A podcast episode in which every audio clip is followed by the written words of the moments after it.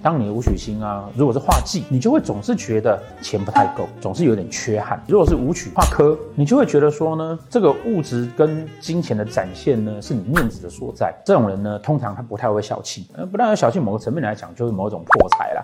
哦，因为你一直在花钱。化权的呢，他就会觉得啊，金钱的价值跟那个物质这件事情呢。他希望掌控在自己的手里面。这一类的人啊，当他是放在财帛宫或是福德宫的时候，甚至是命宫的时候，就比较容易去创业，因为他希望把钱控在自己的手里面。武曲化禄，化禄的人呢，他会希望说自己在金钱上面呢，能够是比较自由的。基本上呢，这是武曲的特质，然后对应四化出来的概念。